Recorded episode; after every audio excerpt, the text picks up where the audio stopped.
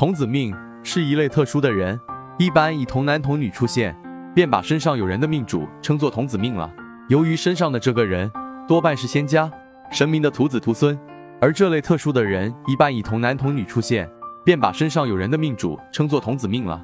童子命的人因为不属于这个世界，可能中途被召回去，也就是夭折。也可能虽然不被弄回去，但是一生坎坷不顺，奔波劳碌，非病即灾。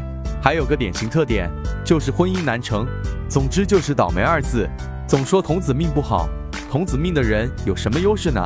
仁泽义道认为优势就是他可以升入天堂，得到永生。而且童子命的人长相都是中上等，让人看了赏心悦目，非常欢喜。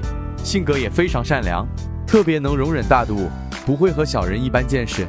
仁则易道童子命查询口诀：春秋寅子贵，生在春季或秋季的一月另算；日支或时支见寅或子的，冬夏卯未辰，生在冬季或夏季的以月另算；日支或时支见卯未或辰的，金木午卯合，年柱纳音为金或木的；日支或时支见午或卯的，水火有数多，年柱纳音为水或火的；日支或时支见酉或戌的，土命逢辰巳年柱纳音为土命的。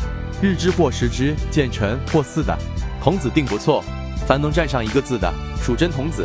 很多化解童子命的人都是通过送替身法事来化解的。这种法事对于送童子简单有效，也是用的比较多的方法之一。它的原理就是做一个替身，替你去承担你的这些痛苦。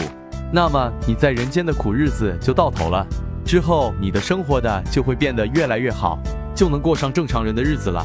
童子命渊源太深。只有开坛求法才能化解，仁则义道在这里要提醒各位善信，只有正规的道观科仪法事才有法力，其他外门邪道都会有反噬。